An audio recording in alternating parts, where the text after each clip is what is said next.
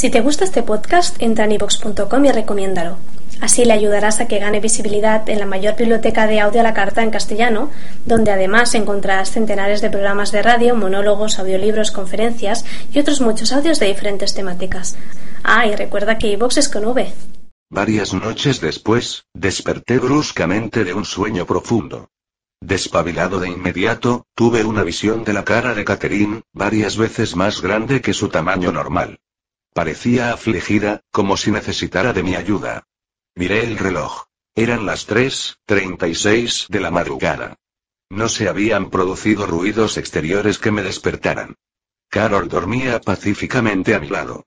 Descarté el incidente y volví a dormirme. Esa misma mañana, alrededor de las 3.30, Caterina había despertado de una pesadilla, presa del pánico. Sudaba y tenía el corazón muy acelerado. Decidió meditar para relajarse, visualizándose hipnotizada por mí en el consultorio. Imaginó mi cara, oyó mi voz y se durmió poco a poco. Catherine se estaba volviendo cada vez más psíquica. Al parecer, yo también. Oía las voces de mis antiguos profesores de psiquiatría, que hablaban de las reacciones de transferencia y contratransferencia en las relaciones terapéuticas. Transferencia es la proyección de sentimientos, ideas y deseos que el paciente hace sobre el terapeuta, quien representa a alguien de su pasado. La contratransferencia es lo inverso. Las reacciones emocionales inconscientes del terapeuta ante el paciente. Pero esa comunicación de madrugada no era una cosa ni otra. Era un vínculo telepático, en una longitud de onda que superaba los canales normales. De algún modo, la hipnosis estaba abriendo ese canal.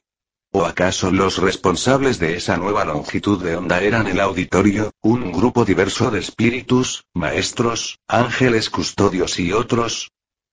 Ya nada podía sorprenderme. En la sesión siguiente, Catherine llegó prontamente a un profundo nivel hipnótico. Se alarmó de inmediato. Veo una nube grande, me ha asustado. Estaba ahí. Respiraba aceleradamente. ¿Aún está ahí? No sé. Vino y se fue enseguida, algo arriba, en una montaña.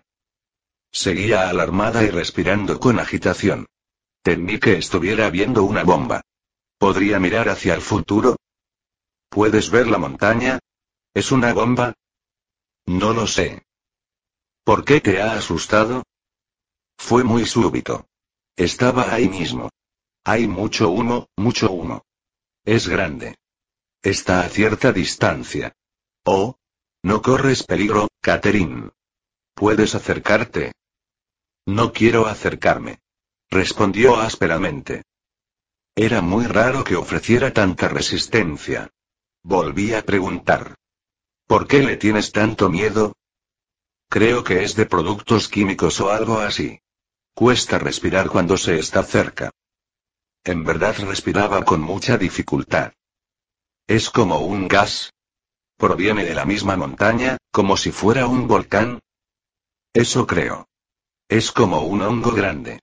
Eso parece. Un hongo blanco. ¿Pero no es una bomba? ¿No es una bomba atómica ni nada parecido? Hizo una pausa. Luego prosiguió. Es una especie de volcán o algo así, creo. Me asusta mucho.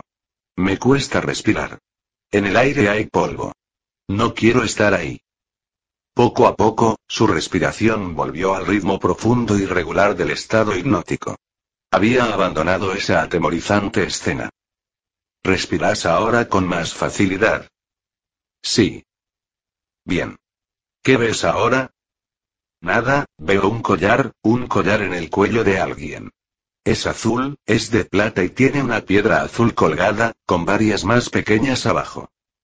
¿Hay algo en la piedra azul? No, es translúcida. Se puede ver a través de ella. La señora tiene el pelo negro y lleva un sombrero azul, con una pluma grande. Y el vestido es de terciopelo. ¿Conoces a esa señora? No. ¿Estás tú ahí o eres acaso la señora? No lo sé. ¿Qué edad tiene? Algo más de cuarenta. Pero parece mayor. ¿Está haciendo algo? No. Solo está de pie junto a la mesa. En la mesa hay un frasco de perfume.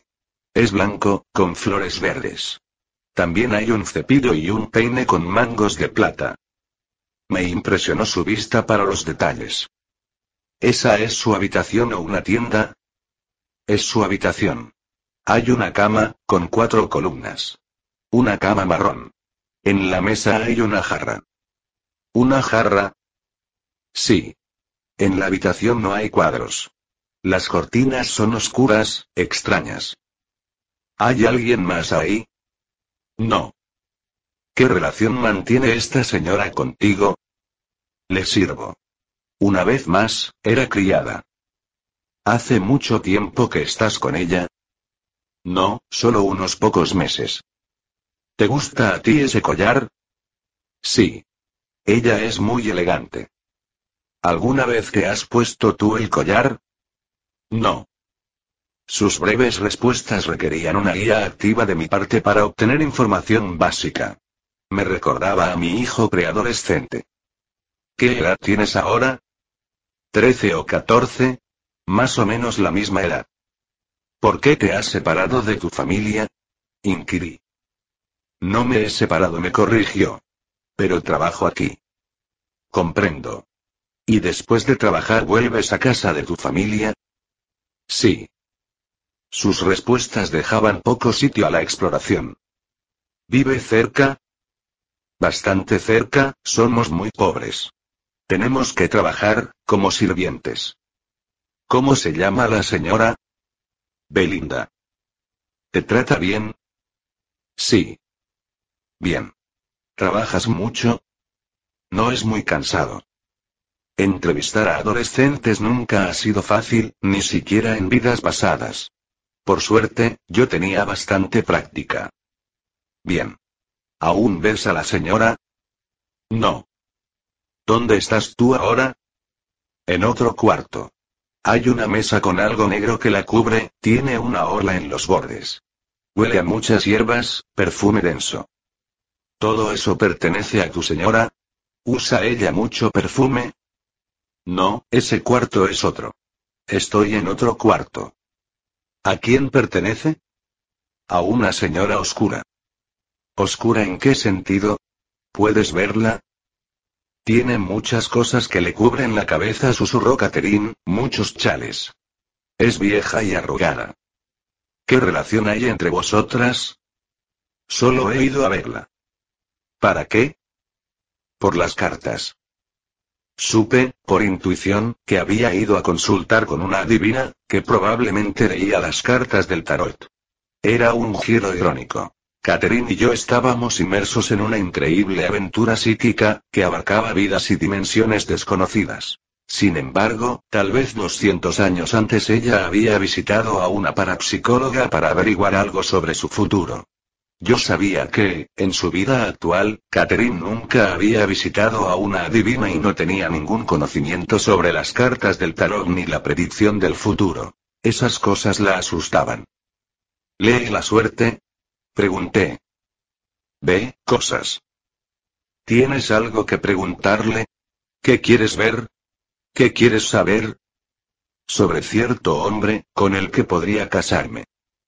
¿Qué dice ella al tirarte las cartas? La carta con, una especie de palos. Palos y flores, pero palos, lanzas o algún tipo de línea.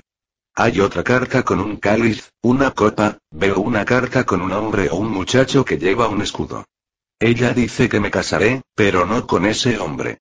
No veo nada más. ¿Ves a la señora? Veo algunas monedas. ¿Aún estás con ella o se trata de otro sitio? Estoy con ella. ¿Cómo son las monedas? Son de oro. No tienen bordes lisos, sino cuadrados. Hay una corona en una cara. Fíjate si las monedas tienen un año impreso. Algo que puedas leer, en letras. Unos números extranjeros respondió ella. X6. ¿Sabes qué año es ese? 1700, algo. No sé. Cayó otra vez. ¿Por qué te importa tanto esa adivina? No sé. ¿Se cumple la predicción? Pero ella se ha ido, susurró Catherine. Se ha ido. No sé. ¿Ves algo ahora? No. No. Eso me sorprendió. ¿Dónde estaba? ¿Sabes cómo te llamas en esta vida? Pregunté, con la esperanza de recuperar el hilo de esa vida, distante un par de siglos. He salido de ahí. Había abandonado la vida y descansaba. Ahora podía hacerlo por propia cuenta, sin necesidad de experimentar la muerte. Aguardamos varios minutos. Esa vida no había sido espectacular. Solo recordaba algunos detalles descriptivos y la interesante visita a la divina. ¿Ves algo ahora? Pregunté otra vez. No susurró ella. ¿Estás descansando? Sí, joyas de diferentes colores. ¿Joyas? Sí. En realidad son luces, pero parecen joyas. ¿Qué más? Pregunté. Solo, hizo una pausa. Luego su murmullo fue potente y firme. Hay muchas palabras y pensamientos que vuelan por todas partes, sobre la convivencia y la armonía, el equilibrio de las cosas. Comprendí que los maestros estaban cerca. Sí la animé a continuar. Quiero saber de esas cosas. ¿Puedes decirme algo? Por el momento son solo palabras. Convivencia y armonía le recordé. Cuando ella respondió, fue con la voz del maestro poeta. Me emocionó volver a tener noticias suyas. Sí dijo. Todo debe estar equilibrado. La naturaleza está equilibrada. Los animales viven en armonía. Los humanos no han aprendido a hacerlo. Continúan destruyéndose a sí mismos. No hay armonía ni concierto en lo que hacen. Es tan diferente en la naturaleza, la naturaleza está equilibrada. La naturaleza es energía y vida, y restauración. Y los humanos solo destruyen. Destruyen la naturaleza. Destruyen a otros seres humanos. Con el correr del tiempo se destruirán a sí mismos. La predicción resultaba amenazadora. Puesto que el mundo estaba constantemente en caos y torbellino, yo deseé que eso no ocurriera pronto. ¿Cuándo ocurrirá? Pregunté. Ocurrirá antes de lo que todos piensan. La naturaleza sobrevivirá. Las plantas sobrevivirán. Pero nosotros no. ¿Podemos hacer algo para evitar esa destrucción? No. Todo ha de estar equilibrado. ¿Ocurrirá esa destrucción estando nosotros con vida? ¿Podemos evitarla? No ocurrirá en nuestra vida. Cuando ocurra, nosotros estaremos en otro plano, en otra dimensión, pero la veremos. No hay manera de enseñar a la humanidad, yo insistía en buscar una salida, alguna posibilidad de mitigar aquello. Se hará en otro nivel. Nosotros aprenderemos de eso. Me volví hacia el lado positivo. Bien, entonces nuestras almas progresarán en diferentes lugares. Sí. Ya no estaremos, aquí, tal como conocemos esto. Lo veremos. Sí, concedí. Siento la necesidad de enseñar a la gente, pero no sé cómo llegar a ella. ¿Hay una vía o tendrán que aprender por sí mismos? No se puede llegar a todo el mundo. Para evitar la destrucción es preciso llegar a todos, y no se puede. Esto no se puede detener. Aprenderán. Cuando avancen, aprenderán. Habrá paz, pero aquí no. En esta dimensión, no. ¿Habrá paz a su debido tiempo? Sí, en otro nivel. Pero parece tan lejano, me quejé. La gente parece ahora tan mezquina, codiciosa, sedienta de poder, ambiciosa. Olvida el amor, la comprensión y el conocimiento. Hay mucho que aprender. Sí. ¿Puedo escribir algo que ayude a la gente? ¿Hay algún modo? Tú sabes cómo. No tenemos que decírtelo. No servirá de nada, pues todos llegaremos al nivel y ellos verán. Todos somos iguales. No hay nadie más grande que su prójimo. Y todo esto son solo lecciones, y castigos. Sí, asentí. La lección era profunda y necesitaba tiempo para digerirla. Catherine guardaba silencio. Esperamos. Ella, descansando. Yo, absorto en las dramáticas declaraciones de la hora anterior. Por fin, ella quebró el hechizo. Las joyas han desaparecido, susurró. Las joyas, han desaparecido. Las luces, se han ido. También las voces. Las palabras. Sí. No veo nada. Hizo una pausa. Empezó a mover la cabeza de un lado a otro. Un espíritu, está mirando. ¿Te mira a ti? Sí. ¿Reconoces a ese espíritu? No estoy segura, creo que podría ser Eduard. Eduard había muerto el año anterior. Era realmente ubicuo. Parecía estar siempre rondándola. ¿Cómo es ese espíritu? Es solo un, solo blanco, como luces. No tiene cara, lo que nosotros entendemos por cara, pero sé que es él. ¿Se estaba comunicando contigo de algún modo? No. Solo miraba. ¿Y escuchaba lo que yo decía? Sí susurró ella. Pero ya se ha ido. Solo quería asegurarse de que yo estuviera bien. Pensé en la mitología popular del ángel de la guarda. Desde luego, ese espíritu amoroso que la rondaba, observándola para asegurarse de que estuviera bien, se acercaba mucho a ese angélico papel. Y Catherine ya había hablado de espíritus custodios. Me pregunté cuántos de nuestros mitos infantiles tenían verdaderas raíces en un pasado apenas recordado. También me pregunté cuál era la jerarquía de los espíritus. ¿Quiénes se convertían en guardianes? ¿Quiénes en maestros? ¿Quiénes no eran una cosa ni otra, sino que se limitaban a aprender? Debían de existir grados basados en la sabiduría y el conocimiento, con la meta suprema de ser como Dios y acercarse a Él, tal vez fundiéndose con Él de algún modo. Esa era la meta que los teólogos místicos describían en términos tan extáticos desde hacía siglos. Ellos habían tenido breves misiones de tan divina unión. Aparte de experiencias personales como esas, intermediarios tales como Catherine, con su extraordinario talento, proporcionaban la mejor visión. Eduard, había desaparecido y Catherine callaba. Su rostro estaba apacible. Se le veía envuelta en serenidad. Qué maravilloso talento el suyo, la posibilidad de ver más allá de la vida y de la muerte, de hablar con los dioses y compartir su sabiduría. Estábamos comiendo del árbol de la ciencia, ya no prohibido. Me pregunté cuántas manzanas quedarían. Minette, la madre de Carol, estaba muriéndose a consecuencia de un cáncer que se le había extendido desde el pecho hasta los huesos y el hígado. El proceso se prolongaba desde hacía cuatro años. Ya no era posible aminorarlo mediante la quimioterapia.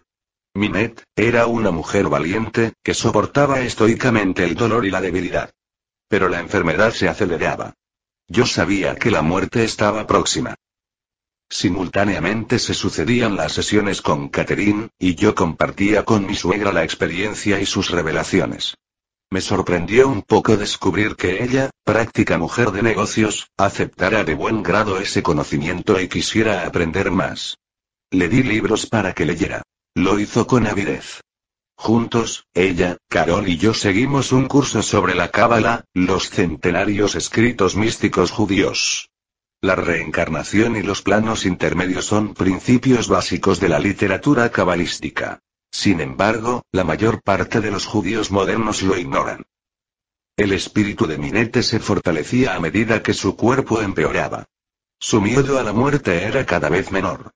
Comenzaba a esperar con ansias el momento de reunirse con Ben, su amado esposo. Creía en la inmortalidad de su alma, y eso la ayudaba a soportar el dolor. Se aferraba a la vida para esperar el nacimiento de otro nieto. El primer niño de su hija Donna. Durante uno de sus tratamientos conoció a Catherine en el hospital. Sus miradas y sus palabras se unieron pacífica y ansiosamente. La sinceridad de Catherine, su franqueza, ayudaron a convencer a Minette, de que la existencia de la vida más allá de la muerte era verdad. Una semana antes de morir, Minette, fue internada en la planta de oncología del hospital. Carol y yo podíamos pasar nuestro tiempo con ella, conversando sobre la vida y la muerte, sobre lo que nos esperaba más allá. Ella, dama muy digna, decidió morir en el hospital, donde las enfermeras pudieran atenderla. Donna, su esposo y su hija de seis semanas fueron a visitarla y a despedirse. Nosotros estábamos con ella casi constantemente. La noche en que Minet moriría, a eso de las seis de la tarde, Carol y yo, que acabábamos de llegar a casa desde el hospital, experimentamos la fuerte necesidad de regresar. Las seis o siete horas siguientes estuvieron colmadas de serenidad y energía espiritual trascendente. Minet, ya no sufría, aunque su respiración era trabajosa. Conversamos sobre su transición al estado intermedio, la luz intensa y la presencia espiritual. Ella repasó su vida, casi siempre en silencio, esforzándose por aceptar las partes negativas. Parecía saber que no podía entregarse mientras no hubiera completado ese proceso. Esperaba un momento muy concreto para morir, en las primeras horas de la mañana, y aguardaba el momento con impaciencia. Minet fue la primera persona que guié de ese modo hacia la muerte y a través de ella. Se sintió fortalecida, y la experiencia alivió nuestro dolor. Descubrí que mi capacidad de curar a mis pacientes se había acrecentado notablemente, no solo con respecto a las fobias y ansiedades, sino sobre todo cuando se requería asesoramiento sobre la muerte y el morir o sobre el dolor de los allegados. Sabía por intuición qué estaba mal y en qué direcciones encaminar la terapia. Lograba transmitir sensaciones de paz, serenidad y esperanza. Tras la muerte de Minek buscaron mi ayuda muchos otros que estaban próximos a la muerte o que habían sobrevivido a un ser querido. Muchos de ellos no estaban preparados para saber lo de Catherine ni para leer bibliografía sobre la vida después de la muerte. Sin embargo, aún sin impartir conocimientos tan específicos, yo me sentía capaz de transmitir el mensaje. Un tono de voz, una comprensión empática del proceso, de sus miedos y sensaciones, una mirada, un contacto, una palabra. Todo eso podía llegar a cierto nivel y tocar un acorde de esperanza, de espiritualidad olvidada, de humanidad compartida y aún más. En cuanto a los que estaban listos para recibir más, sugerirles lecturas y compartir con ellos las experiencias vividas junto a Catherine y otros fue como abrir una ventana a la brisa fresca. Los que estaban preparados revivían. Ganaban en esclarecimiento todavía con más rapidez. Estoy firmemente convencido de que los terapeutas deben tener la mente abierta. Así como es necesario un trabajo más científico para documentar las experiencias de muerte y morir, como las de Catherine, también hace falta más trabajo experimental en ese aspecto. Los terapeutas deben tener en cuenta la posibilidad de una vida después de la muerte e incorporarla a su asesoramiento. No es preciso que utilicen las regresiones hipnóticas, pero sí que se mantengan abiertos, que compartan sus conocimientos con los pacientes y que no descarten las experiencias de estos últimos. La gente está ahora abrumada por las amenazas a su mortalidad. El SIDA, el holocausto nuclear, el terrorismo, la enfermedad y muchas otras catástrofes penden sobre nosotros, torturándonos diariamente. Muchos adolescentes están convencidos de que no llegarán a los 30 años. Esto es increíble. Refleja las tremendas tensiones de nuestra sociedad. En el plano individual, la reacción de Minet ante los mensajes de Catherine resulta alentadora. Su espíritu se había fortalecido. Tenía esperanza, pese a los intensos dolores físicos y a la decadencia de su cuerpo. Pero los mensajes están ahí para todos nosotros, no solo para los moribundos. También hay esperanzas para nosotros. Necesitamos que otros médicos y otros científicos nos informen sobre casos como el de Catherine, que confirmen y amplíen sus mensajes. Las respuestas están ahí. Somos inmortales. Siempre estaremos juntos.